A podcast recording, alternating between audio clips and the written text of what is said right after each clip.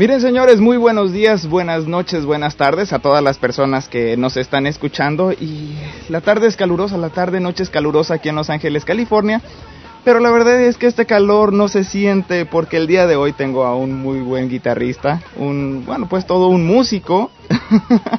Estoy hablando pues de Gus Gus Santana, él bueno ha tenido una participación muy fuerte en lo que fue en algún momento tercer acto una banda que bueno pues allá en México a pesar de nada más haber sacado una sola producción pues pegaron durísimo aparecieron en muchos canales de televisión en casi todos los programas importantes de aquella época. Posteriormente bueno pues estuvo por 10 años en Ángeles del Infierno lo cual bueno la mayoría de nuestros escuchas la mayoría de ustedes pues ya han de saber de, quién estamos hablando y ahora está, eh, bueno, con un proyecto propio, con un proyecto ya independiente y de todo esto, de todas esas vivencias, de todas esas cosas que lo han formado, pues estaremos hablando el día de hoy. Muy buenas tardes, noches, Gus, ¿cómo estás? Hola, ¿cómo estás, Ulises? Y hola a todos los que están escuchando el programa. Es un placer, de verdad, y pues me siento honrado, muchas gracias. Oye, ya muchos años dentro de la música, ¿no? Sí, ya. ¿A los cuántos años empezaste? Empecé ya grande, fíjate. Bueno, desde muy chico empecé, eh, curiosamente, tocando la batería. Ajá. Mis abuelos me regalaron una batería que todavía tengo.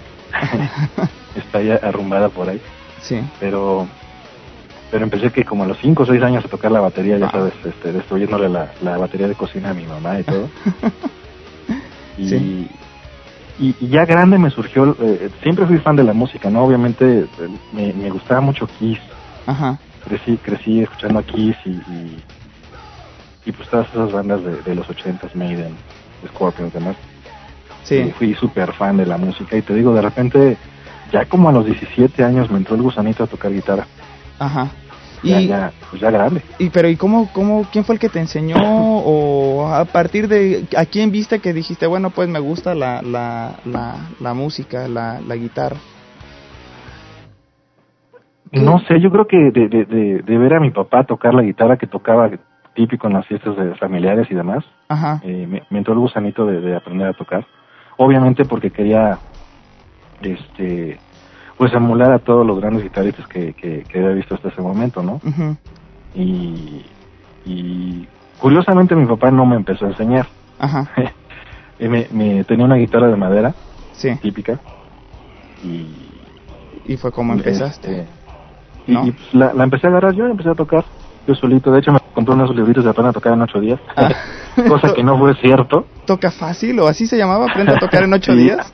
No, era un librito así, de chiquitito, ¿eh? que decía, aprende a tocar guitarra en ocho días, una cosa por el estilo.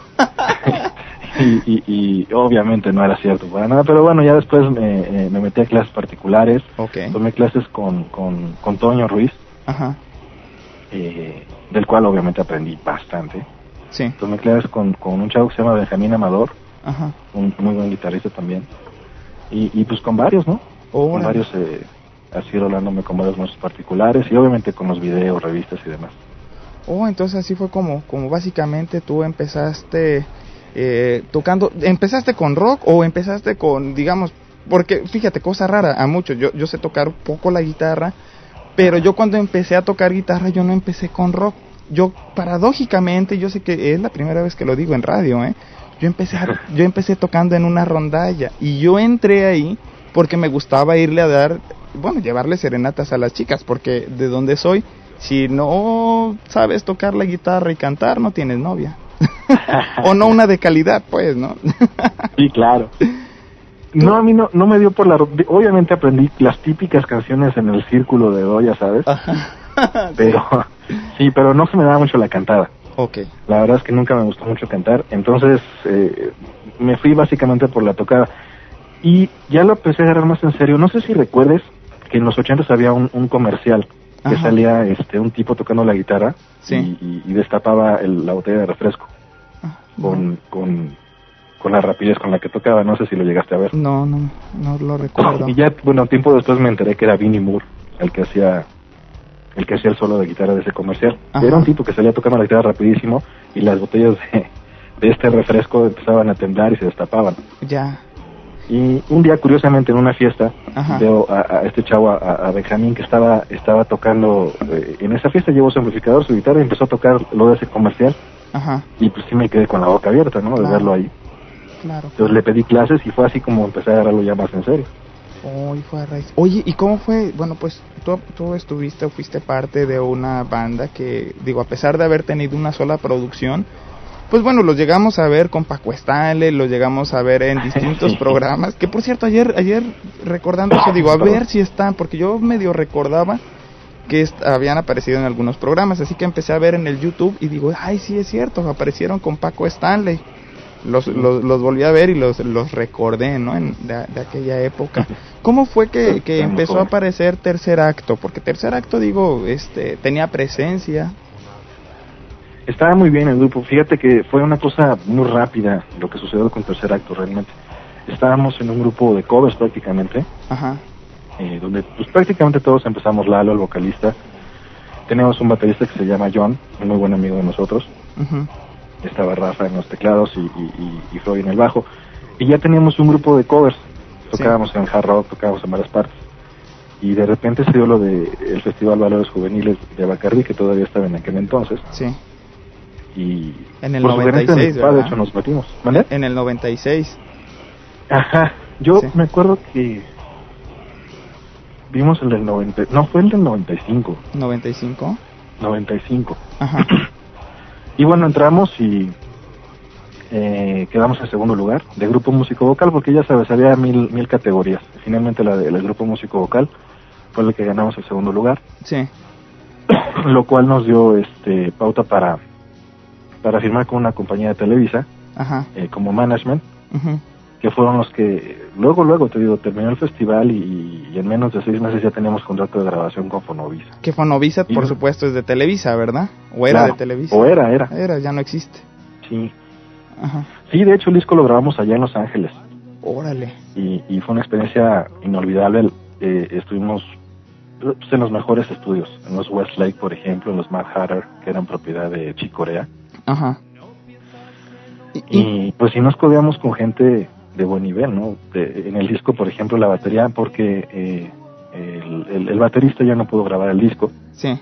Es ahí donde entra el, Carlos a tocar batería, pero ya una vez que regresamos a grabar el disco.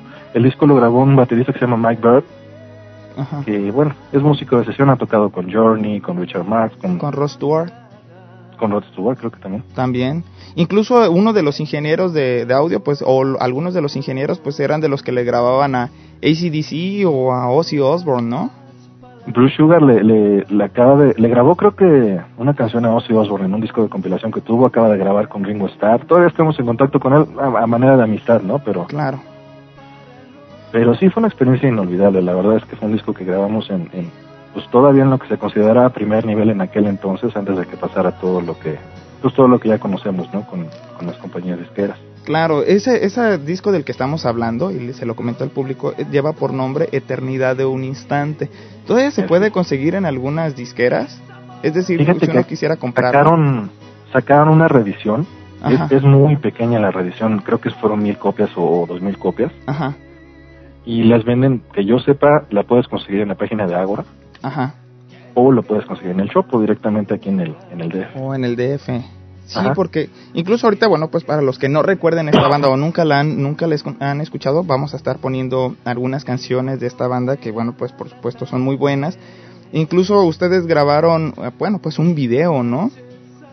Sí, todavía grabamos un videoclip este, con buen presupuesto todavía. Ustedes ocuparon también, bueno, ocuparon en algunos en algunas estaciones de radio los primeros lugares, pero ¿cuál fue a nivel general la respuesta del público? Porque recordemos que en México no, a pesar de que el rock ocupa un lugar importante, por supuesto, en la sociedad, digo, pero no no ha sido así como otros géneros musicales, ¿no? Que son demasiado comerciales. Sin embargo, bueno, pues lo que ustedes hacían sonaba y, em, empezaba a sonar en muchas estaciones de radio. ¿Cuál, era, ¿Cuál fue la respuesta que a ustedes les haya, digamos, dejado ese buen sabor de boca del público para con ustedes? Mira, nosotros no lo disfrutamos en su momento porque no había todo lo que hay ahora, no había internet, no había manera de saber eh, realmente lo que la gente estaba estaba diciendo del grupo, ¿no? O pensando del grupo.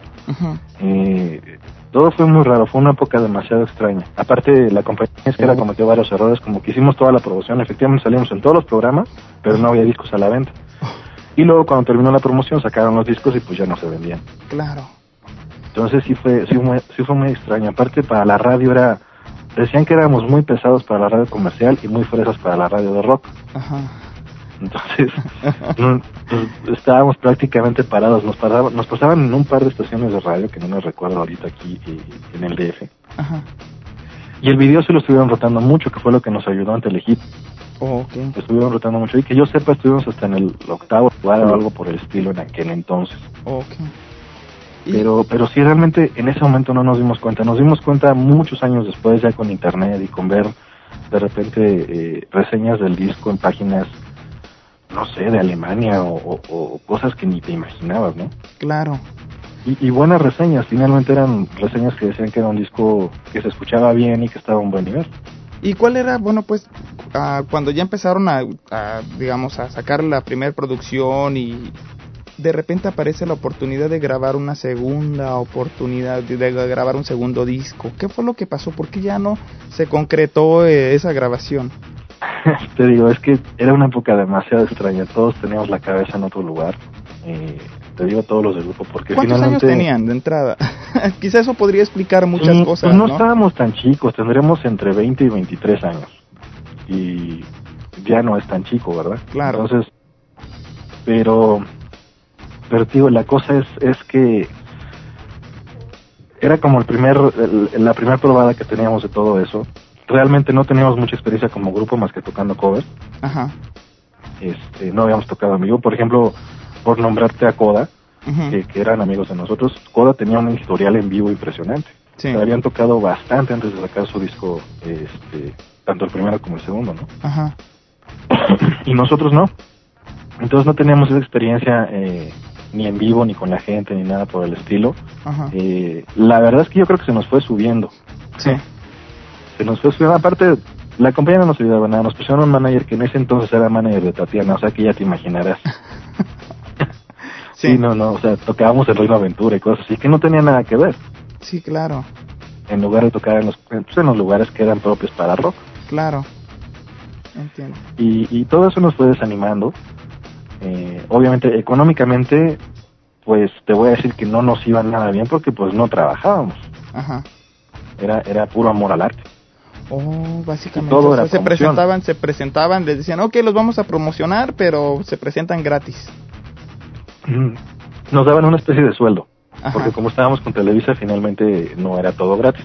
Ajá. Pero, pero era muy poco y la, verdad es que sí, eh, no sé, tenemos muchas, eh, eh, no sé, pensábamos que iba a pasar algo más grande con el disco, ¿no? Cuando lo grabamos, obviamente teníamos muchas expectativas buenas. Ajá y, y nos desanimamos cuando no pasaba. Ah. Luego para el segundo disco ya teníamos, este, teníamos, ¿qué serán? Unas seis o siete canciones.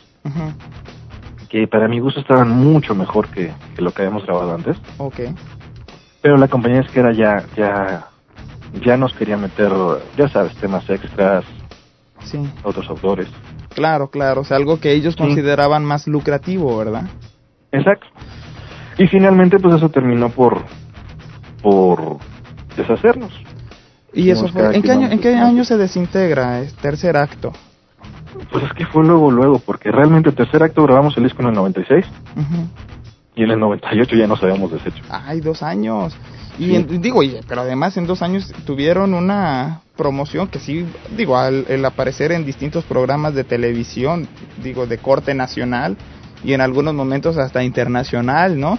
era bastante bueno. Eso, sin lugar a dudas, pocos, pocos grupos tienen el privilegio. Pero digo, desgraciadamente, y lo que entiendo por lo que me acabas de decir, fue un mal el proyecto por parte de, de los que estaban organizando, digamos, toda la cuestión publicitaria, ¿verdad?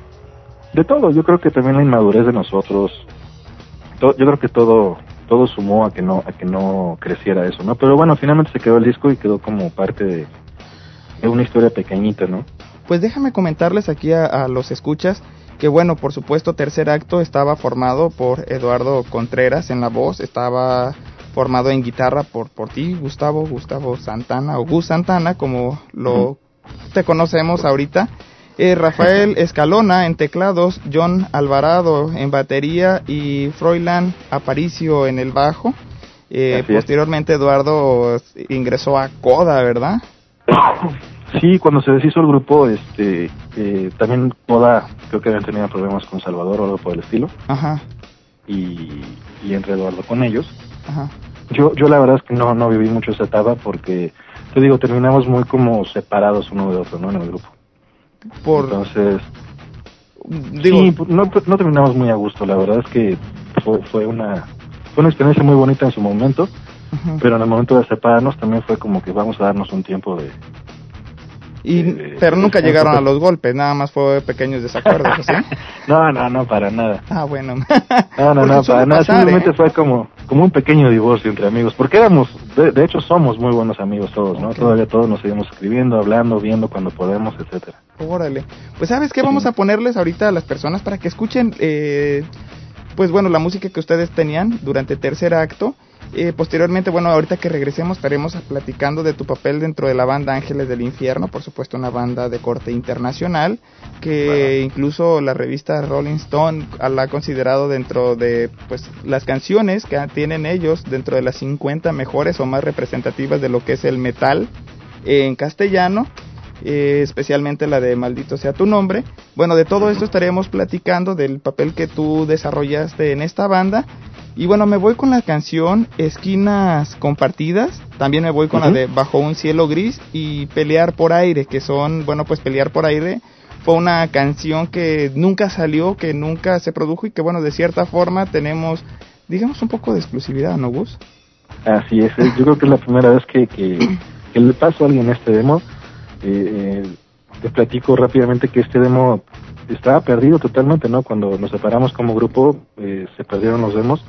Eh, y yo con Lalo eh, pasamos el cassette a, a, digital ya MP3, pero, pero a la hora de pasarlo, te digo, se, se comió la cinta. Entonces, es, es lo único que queda realmente de lo que iba a ser el segundo disco y pues espero que les guste. Así es, pues miren, muchísimas gracias Gus por habernos pasado esta canción. Muchas gracias, eh, muchas gracias también, debo de darle la bienvenida a todo el equipo técnico. detrás de vidrio se encuentra R22 Yanel Melgarejo como ingeniero de audio Mike Kobe, eh, la directora de Rockmex y, y quien auspicia este programa, eh, bueno, Nina Harkin también se encuentra con nosotros y Freddy Sitle de Proorganización Rock Mexicano AC o Asociación Civil, quien se encarga pues de la distribución de este programa. También muchas gracias a la gente que, que está aquí en estudio. Hola. Uy, qué animados se escuchan. Bueno, muchas gracias a todos los, los invitados. Y bueno, yo soy Ulises Osaeta, muchas gracias a las retransmisoras, la Voladora Radio 97.3 de FM en Amecameca, Estado de México, Radio Pirata La Intrépida allá en San Salvador, capital del Salvador, en el 97.8 de FM y en el Toca Toca del 96.5 de FM de la Universidad Nacional de Santa Fe de Bogotá, allá en Colombia. También muchas gracias a la nueva 1090 AM en Baldwin Park, California. Yo soy Ulises Osaeta, me voy con este trío de canciones. Señores, señoras, regresamos.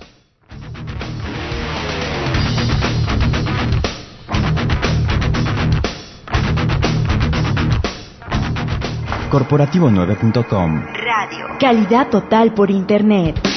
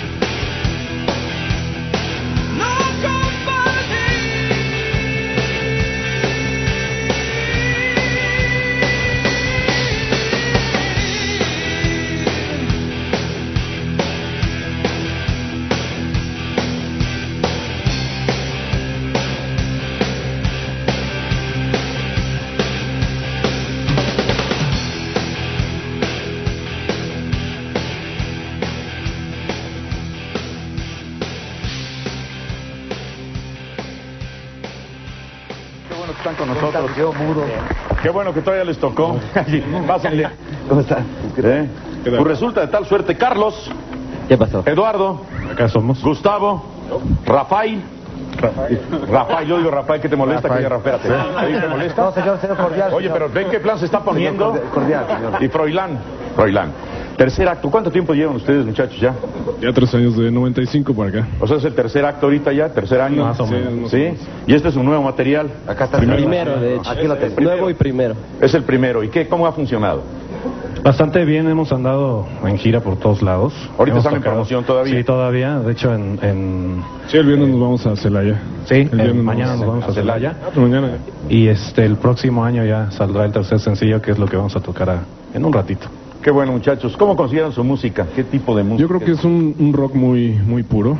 No, este, no tiene mucha influencia de ritmos así muy latinos, sino más bien este es un rock entre clásico y puro. ¿no? Y No. pop son, ¿no? Aquí No, mientras las inquietudes naturales. Las, no, todavía no los invita uno a la Las ya están ahí. aptitudes. Las aptitudes e inquietudes naturales. Es que es un rock muy limpio, men. Es un rock muy limpio. Es rock limpio. O sea que es un rock puro. Sí, ¿Sí? Pues quiero decirles que he hablado mucho de ustedes. Parece ser que ha tenido mucho éxito lo que están haciendo, el material que están presentando. Y van a tener mucho éxito más. Gracias. Yo estoy seguro de que sí. Porque más un grupazo. ¿Todos son músicos? Sí, sí. ¿Sí? ¿Tú, ¿Tú qué instrumento? Teclados. Teclados. No vamos en ese plan. ¿eh? Rafael. No te vamos en ese plan, Rafael. Bajo, guitarra y vocal. ¿Sí? a todo- Y todos han- y siguen estudiando. Sí, ¿verdad? seguimos, yo creo Sí, que- porque es lo- ¿De dónde son, eh? De aquí. ¿Del DF? Ay, hasta que encontramos chileños aquí porque está grave, ¿verdad? Bien. Vamos a ver qué, qué van a interpretar ahora.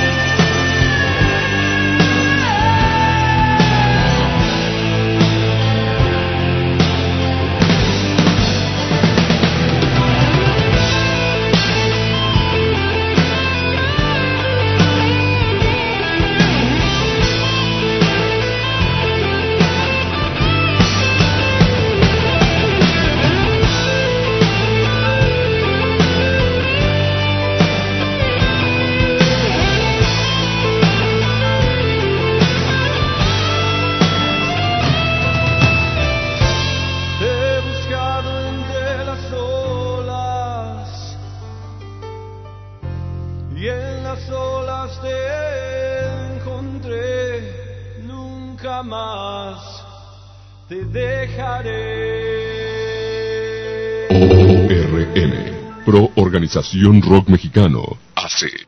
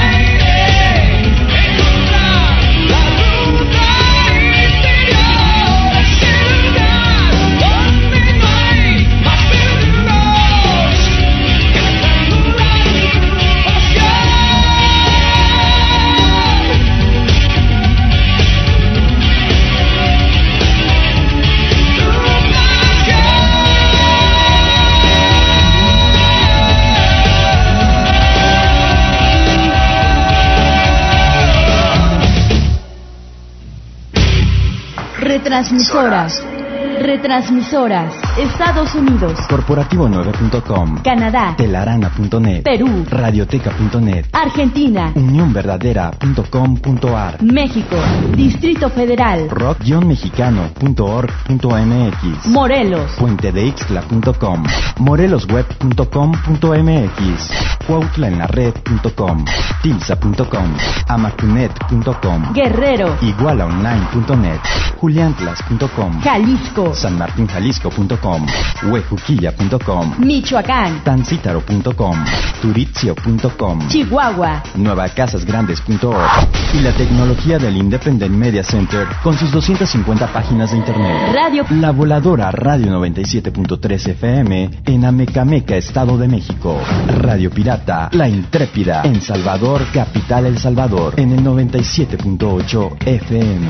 En la Toca Toca del 96.5 FM de la Universidad Nacional de Santa Fe de Bogotá, Colombia. Corporativo9.com.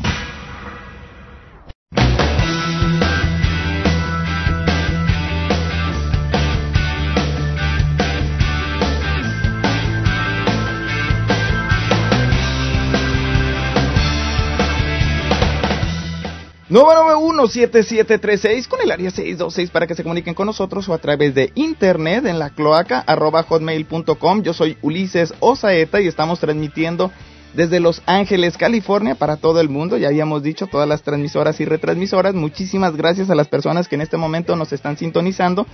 Estoy platicando con Gus Santana. Él, bueno, pues ha sido parte de tercer acto, también estuvo con Ángeles del Infierno y es justo aquí donde voy, bueno, voy a empezar a platicar de cómo es que se da ese contacto, cómo es que lo invitan y bueno, un poco de la historia de este buen guitarrista, muy buen guitarrista, ya estaremos escuchándolo también en solitario, cómo es que se desempeña él con la guitarra, pero bueno, Gus, ¿cómo es que se empieza, cómo es que se da ese contacto con Ángeles del Infierno? Pues es muy chistoso. Fíjate que estaba eh, Rafa, precisamente el tecladista de tercer acto, tenía un amigo, Ajá. Eh, eh, Luis, que estaba tocando guitarra en un grupo, en un, grupo de esos músicos vocales. Ajá. Entonces, este, de repente le llaman a él para hacer una semana en la que no iba a estar el guitarrista Ángeles del Infierno. Venían a México a tocar. Ok. Eh, y tenían una semana en Estados Unidos. Al parecer tenían un problema secundarizados del guitarrista. Ajá. Entonces él iba a entrar esa semana únicamente para, para sustituir a este guitarrista. Y me habla a mí para que yo lo sustituyera a él en el grupo en el que estaba. Ajá. Entonces sí fue, estuvo así medio extraño. De repente me habla un día, no sé, me habla un lunes, ¿se de cuenta? Ajá. Y me dice, ¿sabes qué? Me pasó tal cosa en la mano, no puedo tocar. Me gustaría que te fueras tú con Ángeles. Y dije, no, pues de pelos. Claro. Entonces estuve realmente dos días porque el miércoles era la audición. Ajá. Porque me hicieron audición. Y tenía pues, prácticamente dos días para aprender, menos de dos días para aprenderme eh, el set, ¿no? Completo. Sí. y no contábamos, como te digo, con internet o con nada por el estilo, entonces me tienes yendo a comprar los, los, los discos y demás. sí. Este, que bueno, el pacto con el diablo siempre lo tuve porque la verdad es que siempre fui fan de ese disco. fue un clásico, además, ha sido un clásico. Además, fíjate, chistosamente, una de las primeras canciones que me aprendí ya en guitarra eléctrica fue Maldita sea tu nombre. ¿En serio? Mucho antes de siquiera saber que iba a tocar con él. Órale. Así que bueno, al menos ya esa ya la tenías masticada. esa ya la tenía masticada. No, fue muy padre. La verdad es que fue muy, muy padre. Fue una experiencia muy, muy, muy divertida desde el principio. Desde la audición me acuerdo que fue divertidísimo. Ajá. Y el mismo el viernes de esa misma semana me fui a tocar con ellos ya a Mexicali. Ok. O sea que también fue todo muy rápido. Wow. Y digo, de, de, tuviste que ellos, ya, digamos, los viste en el Distrito Federal y te fuiste con ellos a Mexicali o allá llegaste solo? No, ya nos fuimos juntos, ya me dijeron nos vemos a tal hora, ya sabes, estaban ellos en un hotel. Simplemente llegué con mis cosas y era irnos una semana a Estados Unidos, ya tenían la gira para en Estados Unidos y la gira empezaba en Mexicali. Y tú ya tenías también, supongo, visa de trabajo, ¿no? Sí, sí, no, eso sí desde, ahora sí que desde tercer acto porque creo que grabamos el disco allá y todo, no tenía ningún oh, problema. Sí, es cierto. Y una cosa curiosa, fíjate, en el 96, que fue cuando grabamos el disco de tercer acto, me acuerdo que fuimos a ver a, a, Ingrid Malmsteen en el House of Blues. Órale. De ahí de Los Ángeles. Ah, mira, apenas estuve ahí. sí. El House of Blues de ahí. Y curiosamente, el primer concierto después de Mexicali fue en ese mismo House of Blues con Ángeles del Infierno. O sea, estaba yo pisando ese escenario dos años después. Órale. Sí, fue impresionante. Yo estaba temblando. Sí, por supuesto. Ya, miren, ahí en Los Ángeles hay varios lugares que son importantes dentro del rock, pero sin duda House of Blues y el Whisky a Gogo son importantes, sin duda. Bueno, es que ahí se, presenta la, crema y nata, ¿verdad? Sí, el Roxy también, en el Roxy estuvimos. Roxy también, ahí. Y en el Hollywood Palladium. También, bueno, pero ah. bueno, es ya más reciente, ¿verdad? sí, ese ya no nos tocó. Sí, ese ya no. Ya no, yo recuerdo, a lo mejor sí nos tocó. Posiblemente. Y bueno, ¿y cuál fue el trato que te dieron? Digamos, de repente ahí ves a, Juan Gallardo, estaba pues también, no sé, bueno, Juan Gallardo que fue uno de los iniciadores, también uno de los iniciadores era el Robert, Roberto Álvarez, ¿no? De hecho, Robert, Robert Álvarez y, Juan fueron los, los, son los únicos miembros originales de Ángeles. Que quedan. Y son los únicos que estaban originales cuando yo entré, ¿no? El guitarrista que tenían era un guitarrista mexicano que tenía con ellos un par de giras. Ajá. Entonces te digo, yo entré a sustituir realmente una semana a este guitarrista, ¿no? La semana de Estados Unidos, ellos regresaban de Estados Unidos a México y cuando regresaban a México, este guitarrista ya volvía a entrar con ellos. Pero, pero te digo, desde que entré, desde el ensayo y desde ese día en Mexicali, hubo como una química muy padre con ellos. La verdad es que nos llevamos súper bien y, y me ofrecieron, me ofrecieron quedarme. Llegas, llegas ahí, llegas al, digamos, al casting ya a ellos les gusta lo que tú estás haciendo. ¿Y qué es lo, lo primero que es? donde eh, empieza a ver ese acercamiento, ¿qué es lo que te dicen? Hey, ¿Qué onda, Gus? ¿Gustas una cerveza? ¿Cómo fue ya, cómo empieza a darse esa interacción, pero ya más de, de amistad, no solamente de como, hay alguien que, que viene a hacer un casting, sino ya que te, te empieza Bueno, el día de la audición realmente nada más fue fue eso, ¿no? Una audición, eh, eh, ensayamos realmente pues todo el repertorio. Ajá. Eh, ya sabes, mucho gusto, mucho gusto, nos vemos después. Ellos se fueron porque creo que tenían una entrevista o algo por el estilo. Yo me quedé platicando con Gerardo, que es el baterista, Ajá. que por cierto se portó increíble conmigo, muy buena onda. Y, y ya los volví a ver hasta, hasta el viernes que me fui con ellos ya de, de viaje. ¿Y cómo fue ese viaje? Eh, el viaje fue muy normal, más bien donde se empezó a dar, yo creo que, que, que ya una, una- un acercamiento fue después de ese primer concierto. Ajá.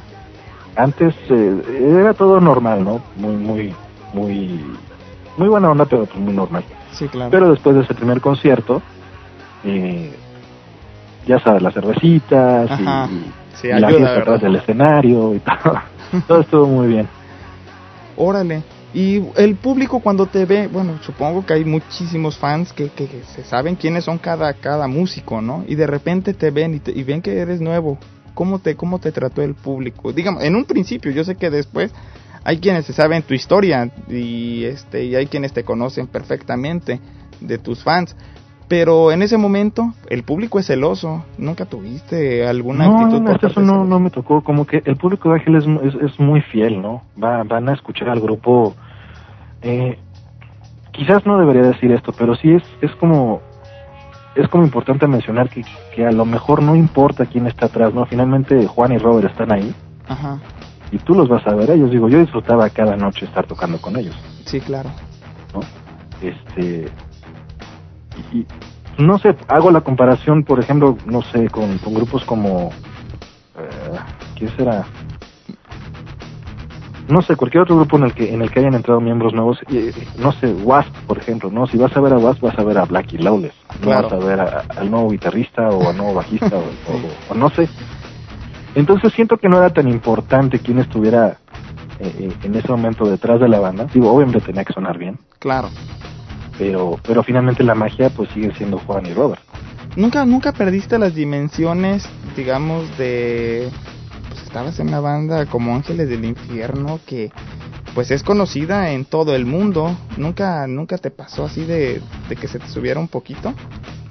Sí, seguramente los primeros años sí, sí, sí, este, he de haber sido un poquito payasín, pero se me quitó rápido, ¿eh? Y curiosamente, sí, aprendí a divertirme más, porque con tercer acto era todo preocupación, era todo, tenemos que sonar bien, tenemos que vernos bien, tenemos que, que, que ser muy buena banda. Entonces era como que, que caía más el, el peso en nosotros, ¿no? En todos nosotros, y teníamos que, que, que ser buen grupo. Y con Ángeles no, con Ángeles era, era una diversión total, o sea, sabías que tenías que tocar bien, pero finalmente era muy divertido, porque aparte era muy divertido tocar todas esas canciones que te sabías desde niño. Sí, claro. Oye, y el nombre, digamos, nunca te dijeron en tu familia, oye, Ángeles del Infierno. Ya, y te pregunto por esto. En, al- en alguna ocasión, me, me- cuando yo llegué de mis primeros discos, mis primeros discos fueron Ángeles del Infierno y Luzbel. Y ya te has de acordar las, las portadas, ¿no? Ángeles del Infierno, pues ah, Pacto con el Pacto con Diablo. el Diablo. Y, Y pues del, de Luzbel, no, no, no, no entré con, sin- con Metal Caído del Cielo, entré con Pasaporte al Infierno. Entonces, pues de repente ven esas producciones en mi casa y dijeron, oye, pues, ¿qué está pasando? Y esta música, porque no la conocían, pues, a final de Claro. cuentas, ¿no? Y las letras de las canciones, pues ya te has de imaginar, ambas letras de ambos grupos, pues son fuertes. Y en aquellas, pues, en los ochentas, 87, 89, 90, en los 90, que es cuando yo empecé dentro del rock, ya pues, no, no estoy muy grande.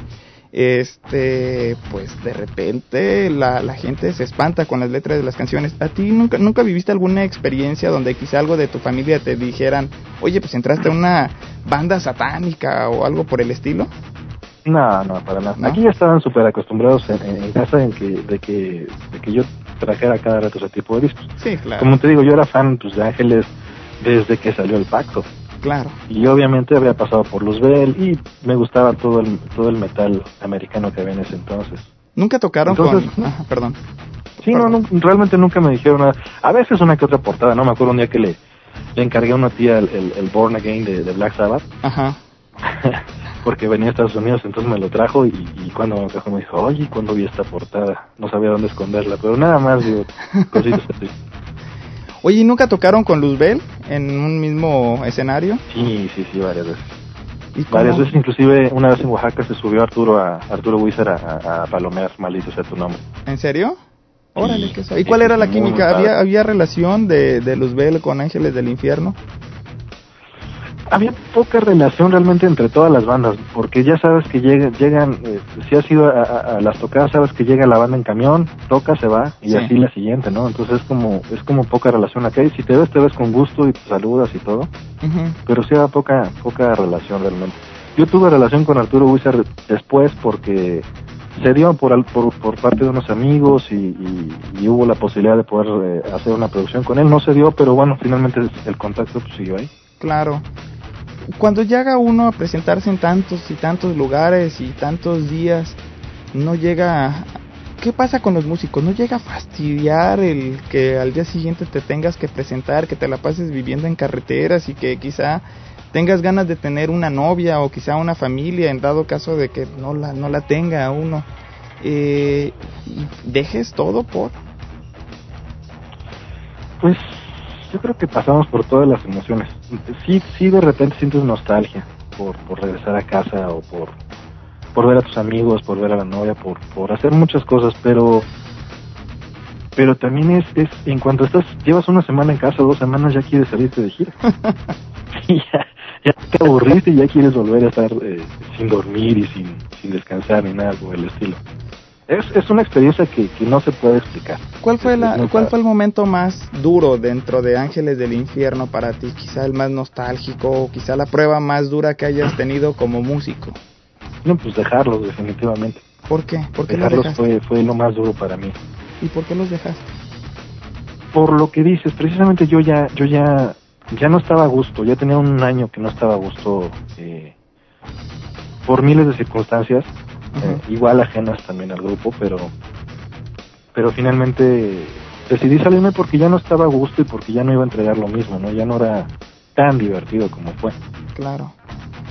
Y preferí pero nunca pues dejarlos ahorita en, buena nota que, a que después se fuera dando poco a poco. ¿Cómo, lo tomaron ellos? ¿Cómo fue, cómo fue? ¿Tú tomaste la decisión y a quién se lo comentaste por primera ocasión?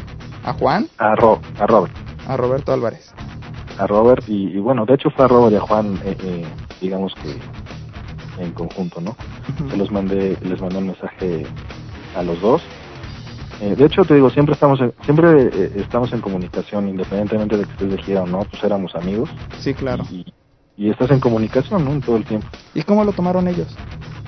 Pues fuerte, sí fue fuerte. Fue, fue de alguna manera eh, quizás lo esperaban por, por como yo ya me había visto de un año para acá, pero no lo esperaban igual tan rápido. ¿Se enojaron? Un poco.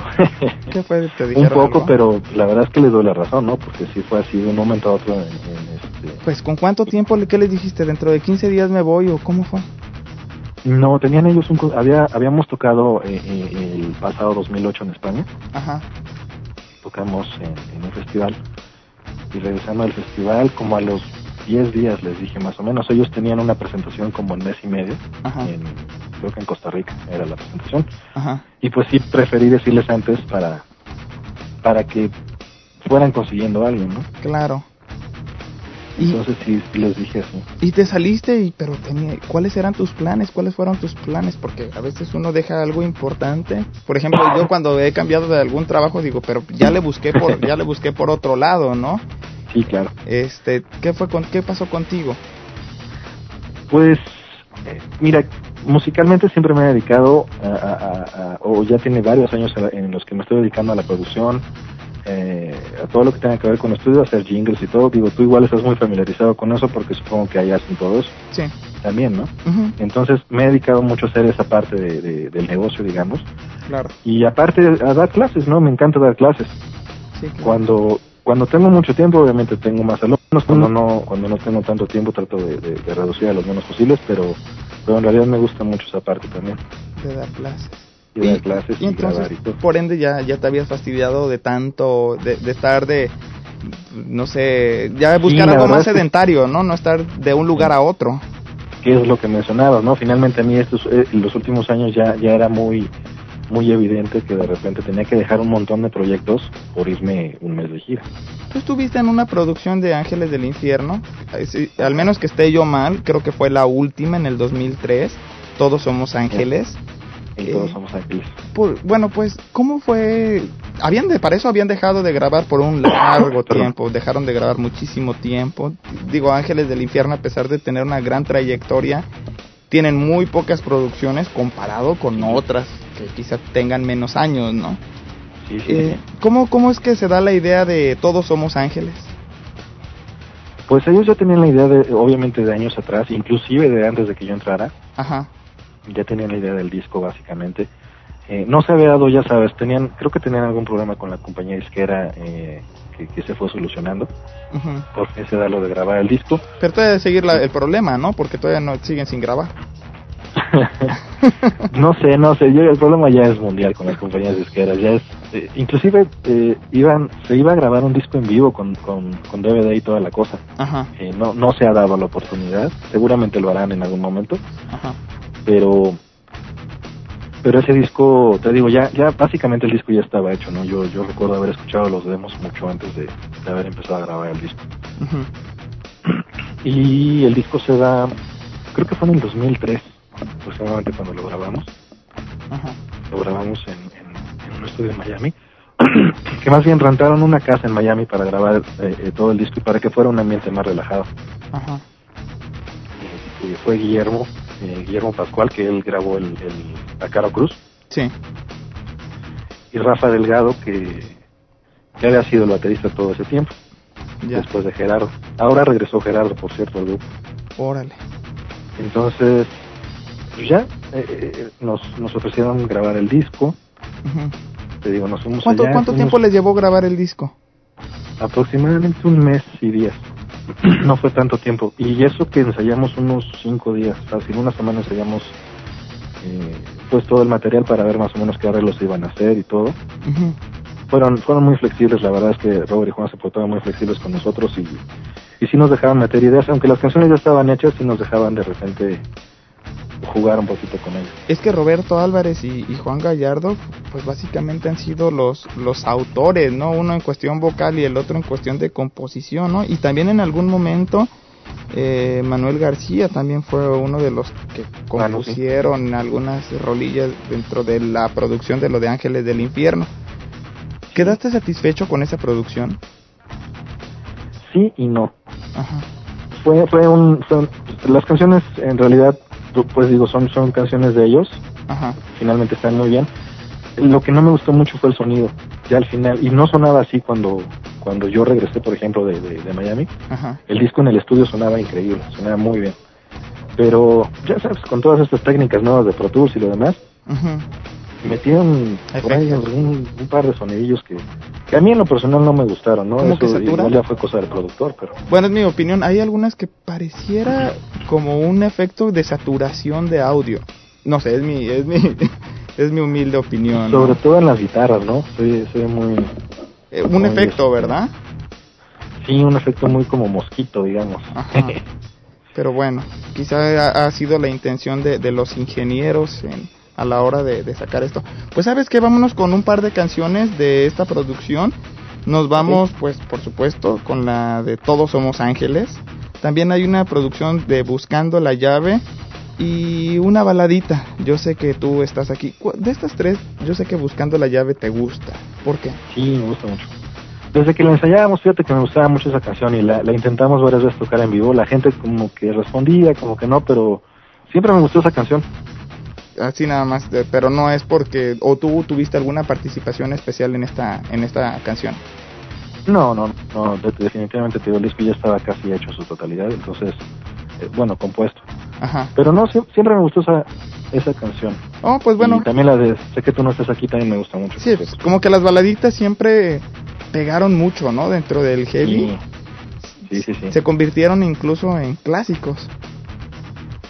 De hecho, todas las, las baladas de Ángeles son clásicos ahora del, del metal en español. Pues miren, señores, señoras, vamos a escuchar este trío de canciones muy muy buenas. Todos somos ángeles buscando la llave y yo sé que tú estás aquí, una producción de Todos somos ángeles, una producción del 2003, donde por supuesto Gus Santana eh, tiene una participación importante. Así que nos vamos con este trío de canciones. No se vayan, regresamos en unos segundos más.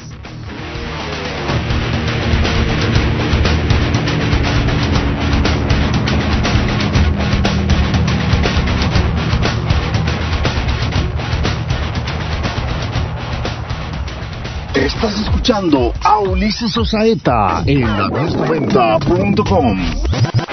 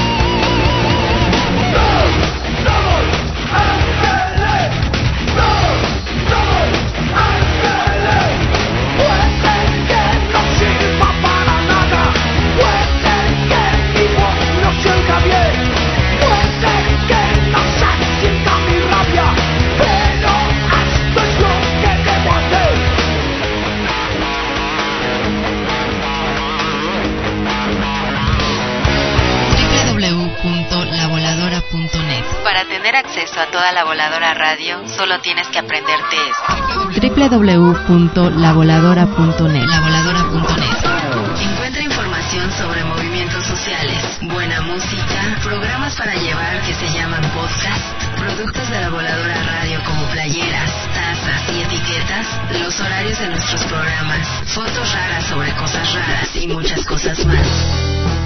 Lavoladora.net Toda la Voladora Radio en un solo lugar.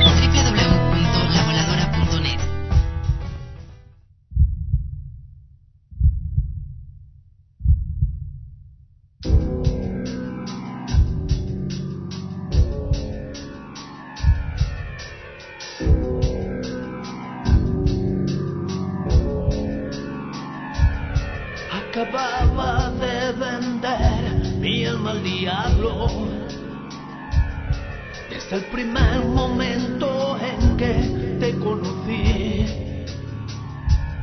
Y en la frontera donde está el amor o el deseo que me atrapa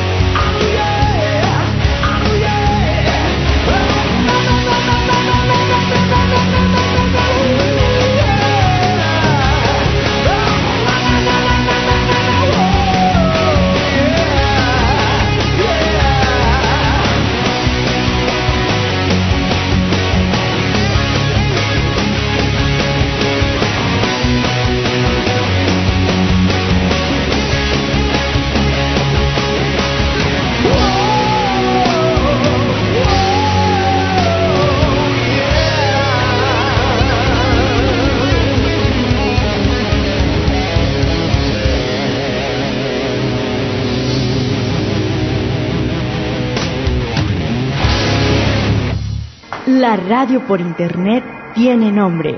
Corporativo9.com Radio.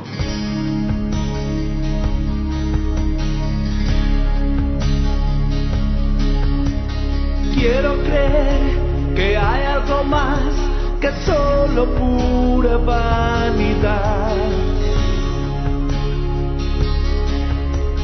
Quiero creer en la lealtad en los amigos de verdad.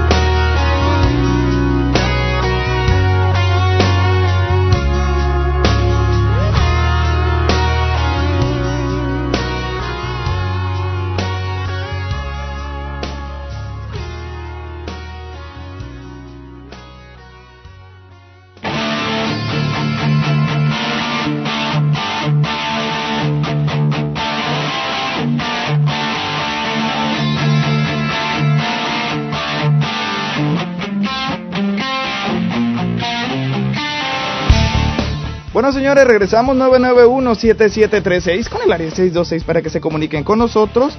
Y bueno, como les decía, estoy platicando con Gus Santana. Su verdadero nombre, bueno, pues es Gustavo Hermosillo Santana.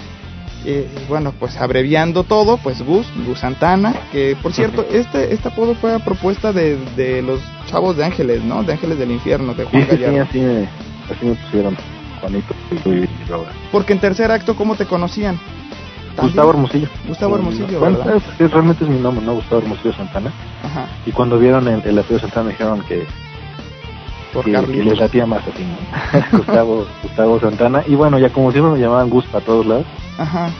Ya era Gus, Gus, entonces ya se quedó Gus Santana. Oye, ¿y de México qué, qué guitarristas te, te gustan? ¿Qué guitarristas se te hacen buenos? Híjole, hay muchísimos. Obviamente Toño. Ajá. Toño es, es muy buen guitarrista. Ok. Este, ¿qué te digo? Son, son yo creo que, que, de todos, ¿no?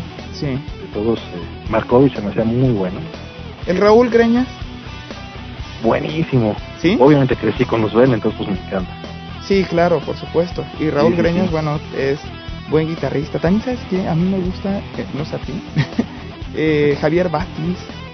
Javier Batis, claro.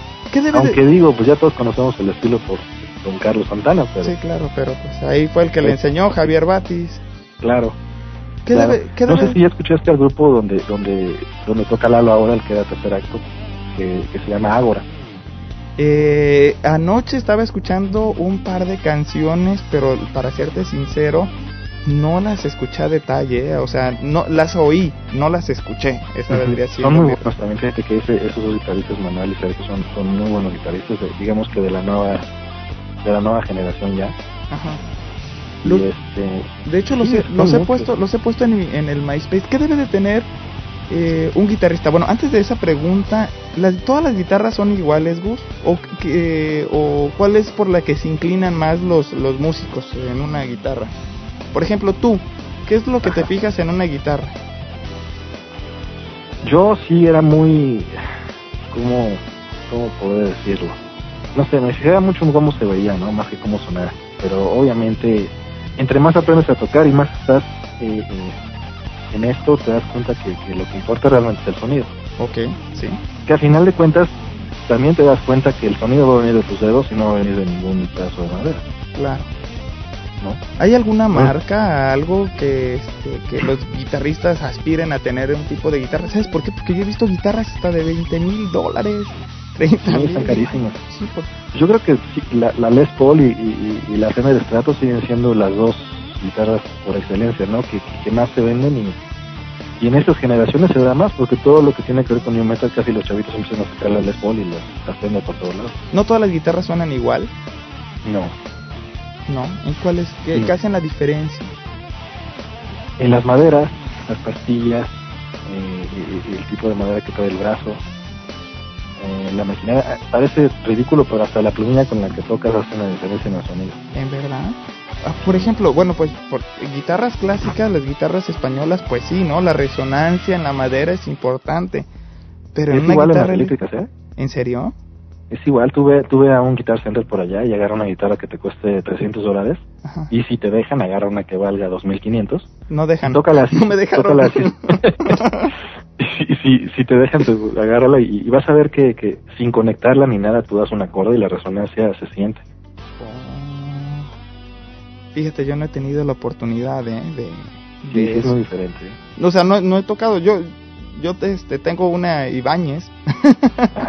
bueno, no, es muy bueno no es mala, este, pero nunca he tenido en mis manos una guitarra así demasiado cara, así que yo no podría saber mucho de cuál es la, la diferencia y por eso quizá la, la, la pregunta, ¿no? El número de pastillas también. Las pastillas finalmente son, son como un vehículo para el sonido, entonces eh, es, es, es cuestión ya de, de gustos personales. Pero finalmente yo creo que lo que hace la guitarra es la madera, ¿no? Claro. La forma, la forma de la guitarra, la madera, ese es todo un conjunto.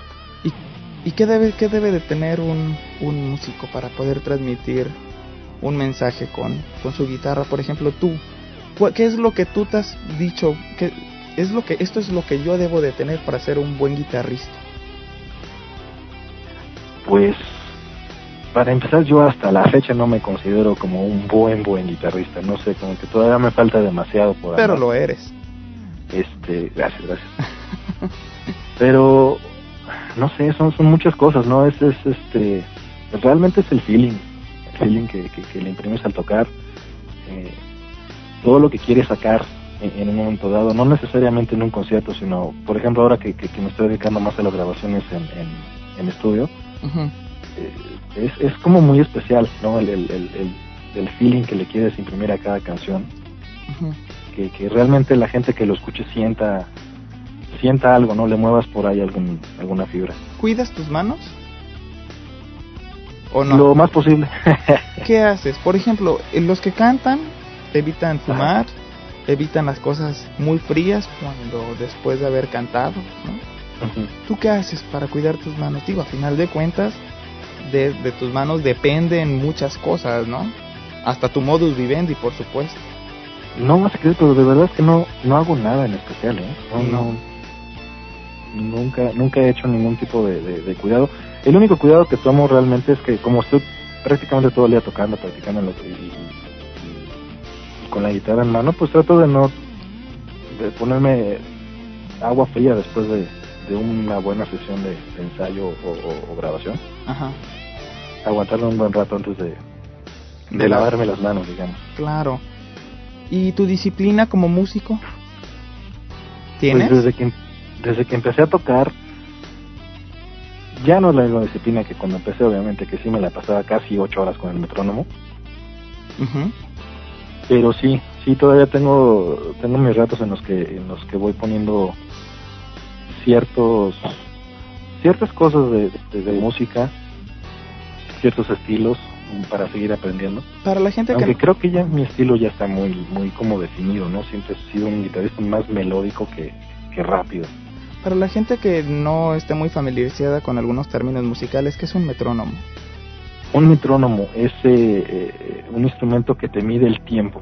Ok, que es importante como guitarrista, ¿no? Que es importante como guitarrista para, para precisamente para llevar un buen tiempo en las manos. ok.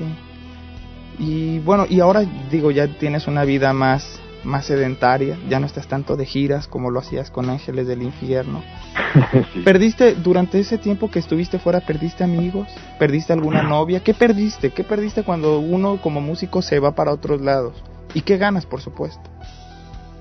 Mm, yo creo que no perdí nada, ¿eh? Siempre, siempre tuve, siempre tuve como muy bien cimentado lo que, lo que tenía y, y, digo, amistades obviamente no pierdes por irte de gira, ni mucho menos, ¿no? Cuando regresas las vuelves a ver y... Claro. Y al contrario, no creo que vas creando más amistades, eh, vas conociendo más cosas. De hecho, no, al contrario, creo que gané en, estos, pues ya que serán 15 años de, andar fuera, sí agarré, agarré mucho aprendizaje en todo sentido. Órale. Pues sí, pues digo, a veces hay quienes sí, de repente cuando regresan después de una gira, pues eh, como que no, no se sienten en, un en su espacio, ¿no? Como que se sienten fuera de... Se sientes ajeno. Así es. Es verdad que muchos músicos después de un concierto les da como un sentimiento de, de soledad, es decir, después de tanto alboroto que es el que te, te provee un, una presentación, llegas a tu casa y no hay nadie y eso los deprime. ¿A ti te llegó a pasar? No. No. no. No, a mí la verdad es que no. Te digo, realmente no sé si sea diferente mi historia o, o, no sé, pero finalmente esos, por lo menos estos 10 años que estuve con Ángeles, era, era, fueron 10 años que te puedo decir que fue de, pura diversión. Órale. Eh, éramos muy buenos amigos, nos llevábamos muy bien. Eh. Bueno, señores, mientras se restablece la comunicación, vámonos con un par de, un trío de canciones The Wizard, Eclipse y Eva. Este trío de canciones, pues bueno, son ahorita de las que Gus Santana ha estado presentando pues fuera de, de ya de agrupación alguna. Así que nos vamos con este trío de canciones, regresamos y estaremos platicando de estas canciones, de esta producción y de mucho más solo aquí en, la, en el programa de la Cloaca Internacional. Regresamos.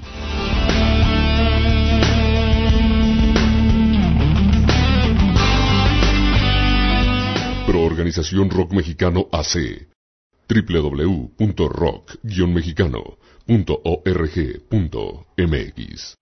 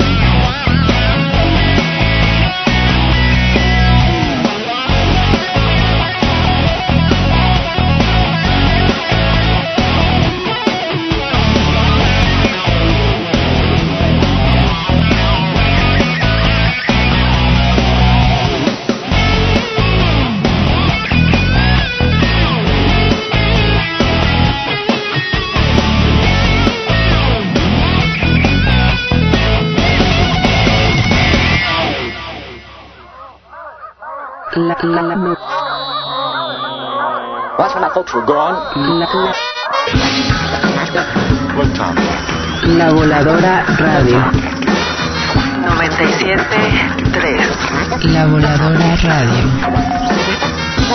Yo soy esta radio.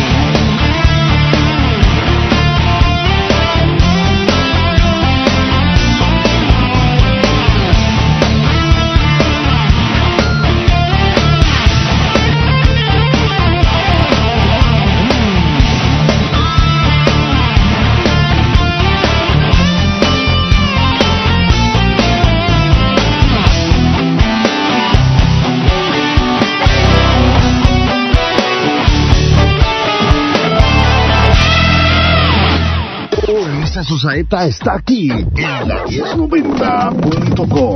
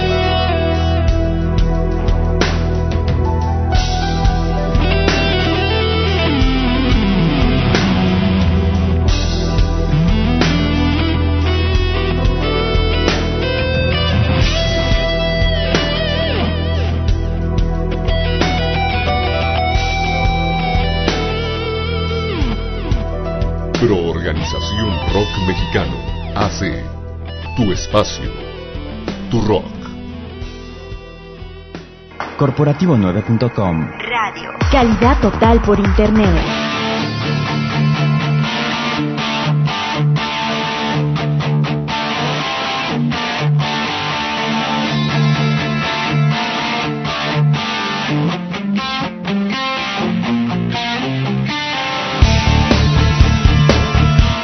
Señores, regresamos 991-7736 con el área 626 para que se comuniquen con nosotros, para que manden saludos. Estamos transmitiendo desde la segunda y Broadway para cuando las personas que nos, nos quieran visitar. Y bueno, mil disculpas, se cortó la, la llamada, pero bueno, nuevamente tenemos eh, comunicación con, con Gus.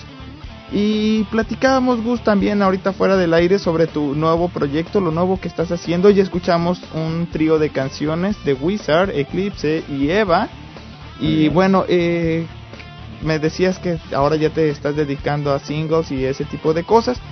Pero bueno, esta música suena muy bien. También veo que te estás inclinando mucho a, ser un guitarrista en solitario, lo cual es muy difícil, pero bueno, también es, es muy enriquecedor, ¿verdad? Sí, la verdad sí, me, eh, siempre he admirado desde que salió en el, yo creo que los de Allen con Satriani. Ajá. Ese tipo de música. Y, y, de hecho, lo que, lo que me gusta mucho, ¿no? Ahora. Por, sí, por supuesto, y te digo, y suena este, y suenan bastante bien. ¿Qué es, ¿Cuál es ahorita? ¿Piensas ya dedicarte a como independiente, Gus? Sí, yo creo que sí. De hecho, estoy haciendo este proyecto más bien como, como satisfacción personal y, ya sabes, a manera de tener un disco y igual, este, no sé, tener algo ahí simplemente, ¿no? No es, no, no tiene ninguna pretensión de, de, salir a tocar en vivo ni nada por el estilo. Digo, si se da, pues, pues lo haré. Ajá. Pero no, no, no es precisamente la pretensión de, grabar estos temas. Los grabo simplemente porque, te digo, me encanta y en los ratos libres. Sí. Que tengo en el estudio me pongo a, a, sacar mis ideas. De repente voy dejando por ahí un montón de cosas y ya cuando se, se satura la máquina, este, digo, ya voy a terminar la canción porque si no Sí, claro. Y ya es lo que voy subiendo, eh, en este caso lo he estado subiendo a mi Space. Ajá. Para que, para ver si le va gustando a la gente y, yo creo que sí me voy a animar a sacar ya lo que sería el disco físico para, esperemos que antes de que termine el año. ¿Ya como ya y disquera con disquera o independiente? No, no, no, como proyecto independiente totalmente. Sí, claro. Sí, aparte creo que es mucho más difícil hoy en día, ¿no? Agarrar una disquera con un proyecto de esta índole, ¿no? Claro, ¿qué has aprendido de las disqueras? ¿Qué he aprendido de las disqueras? Pues la única experiencia real que tuve fue con tercer acto y, no fue muy agradable. Y, con Ángeles, digo, es, es, una experiencia muy independiente porque finalmente yo no tuve mucho que ver, ¿no? Ahí. Pero por como veo que también no, no, no les va muy bien de repente a ellos en el sentido de que quieren sacar el disco en vivo o de que tienen una nueva grabación por hacer y, y, pasan años y no la hacen pues supongo que no están muy bien las cosas. Y sabes que también me he fijado que la experiencia como independiente para muchos grupos ha sido buena. He notado que muchos solamente con el puro YouTube. Entonces, sin contar el MySpace, ¿eh? Había un grupo de muchachos de Argentina que se llaman Gauchos de Acero. Y los muchachitos de 15, 16 años se atrevieron a subir unos videos en YouTube y unas canciones en MySpace pegaron muy fuerte, ¿eh? demasiado fuerte y bueno, ahorita tienen presentaciones por todos lados. Y hay quienes la apuestan al internet y les va bien. Digo, este, con cientos de visitas todos los días y lo cual pues sí es... Eh, eh, ha hecho temblar a las grandes disqueras este tipo de medios de comunicación, nuevos medios de comunicación. Es que si de alguna manera no, no, no ha desplazado todavía el sistema como tal, sí, sí ya lo movió, ¿no? O sea, sí ya le, le, movió el tapete a todo el sistema que conocíamos. Claro. Y, sí, definitivamente eh, es, es, es la, única manera o la manera más viable de, de, promocionarte hoy en día, en cualquier sentido. ¿Cómo la gente puede escuchar tu trabajo, es, Pues, como te decía, tengo mi space, que es este www.myspace.com slash Gus Santana. Gus Santana. O diagonal Gus Santana. Diagonal Gus Santana, exacto. Gus Santana escrito todo junto. Y si alguna persona eh, quisiera, bueno, quizá de los organizadores, pensando en ellos, quisiera que te presentaras en algún lugar en algún evento lo harías? ¿Como independiente ya ahorita? Sí, seguramente te digo, me, han ofrecido de repente hacer clínicas. Ajá. Eh, eh, la manera de, llevar pistas, tocar ahí en vivo y, dar explicaciones para guitarristas, cosas así. Ajá. Y yo creo que ese tipo de cosas sería más bien a lo que me inclinaría ahora, ¿no? No, no un concierto como tal, porque no a toda la gente le gusta, es, más como para músicos, no la onda de, instrumental. Sí, claro. Eh, ¿cómo, ¿Cómo te podrían contactar? ¿Sería con un, en un correo electrónico o bajo el mismo MySpace? Yo creo que bajo el mismo MySpace. El, MySpace realmente lo, lo, lo, tengo yo, yo soy el que lo veo, yo soy el que lo, lo checo todo el tiempo, entonces los mensajes me los pueden mandar ahí. Okay. Y, y, seguramente los, los contestaré yo. Ahorita vamos a irnos con cuatro canciones, la de Magic Moon, New Life, y Sunrise y Dreaming. Eh, ¿Qué nos podrías decir de estas canciones con las que nos vamos a estar despidiendo? Pues cada una tiene como su historia. Este, cada canción realmente le voy, le voy, le voy dando su historia. Por ejemplo, hace rato que pasaron Wizard. Wizard fue, fue la primera canción que hice después del viaje a España, precisamente, ¿no? Sí. Con toda la, la pila cargada que traía. Este, Eva, por ejemplo, que es una canción que, le hice eh, pensando en, mi mamá porque la habían operado, había salido muy bien y, ahora sí que desde el gusto salió esa canción. Órale. Y, así por el estilo Magic Moon, por ejemplo, es una canción que sí sale totalmente del título. Una amiga me pasó ese título, me gustó y a partir de ahí empecé a hacer la canción. ¿En qué piensas cuando haces una de estas, una composición de este tipo? Pues te vas dejando llevar. Yo creo que no es tanto pensarlo, ¿no? Sino ir, ir, dejándote llevar a lo que salga, a lo que te vaya saliendo en ese momento. Yo soy mucho de dejar la, la, pista grabando Ajá. con la idea principal y, dejar que fluyan las ideas. Ya. Oye, pues sí, sí, es, es diferente, ¿verdad? La forma de, de, de hacer música para un guitarrista a quizá otro que canta o quizá para una banda, ¿no? Completamente ya en forma integral. Sí. Y, también estamos haciendo un par de canciones pensadas en que las canten. por ejemplo, una canción que, que, me gustaría mucho que cantara Lalo. De hecho, ya, ya, ya se la pasé porque sí me gustaría que el disco incluyera unos tres temas con, con, con Lalo. Con, Lalo, que era compañero tuyo de tercer acto, ¿verdad?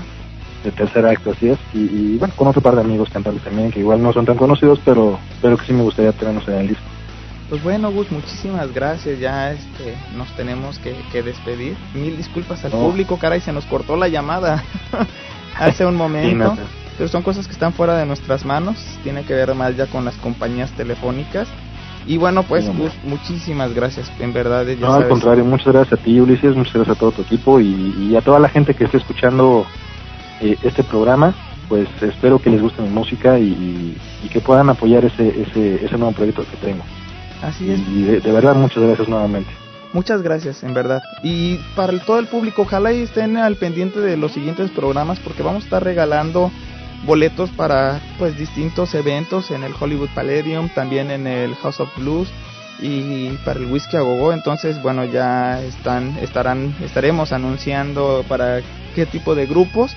Lo importante es que bueno, ya hay boletos, ¿no? Ya hay discos también que vamos a estar regalando y por supuesto siempre aquí las a los mejores grupos, los hemos hemos tenido la oportunidad de tener a los mejores grupos y como no, Gus Santana que bueno, ya es parte de la historia, ¿no? de lo que es el el rock en, en nuestro país y bueno, y también escribiste ya la historia del rock en, en España, ¿no?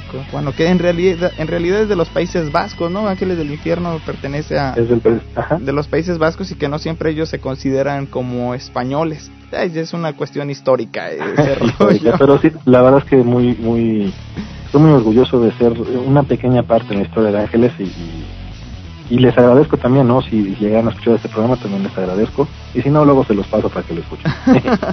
ok, pues bueno, muchísimas gracias, Gus. Muchas gracias a todas las retransmisoras 97.3 de FM allá en Amecameca, Estado de México, también en el 97.8 de FM La Intrépida en San Salvador, capital de El Salvador, 96.5 de FM Toca Toca de la Universidad Nacional de Santa Fe de Bogotá, allá en Colombia, la nueva 1090M de Baldwin Park, California, eh, y bueno, también, por supuesto, Rockmex, que está muy metido en todo este proyecto, por Organización Rock Mexicano Asociación Civil, y por supuesto la Agencia Radiofónica Corporativo 9, Yo soy Ulises Osaeta, a nombre de, de pues, R22 Yanel Melgarejo, Mike Kobe, también Freddy Sitle, Nina Harkin, a Daniel Morales también, de todo este gran equipo. A nombre de todos ellos, les agradecemos el que hayan compartido estos minutos con nosotros. Nos vemos en la siguiente entrevista. Adiós.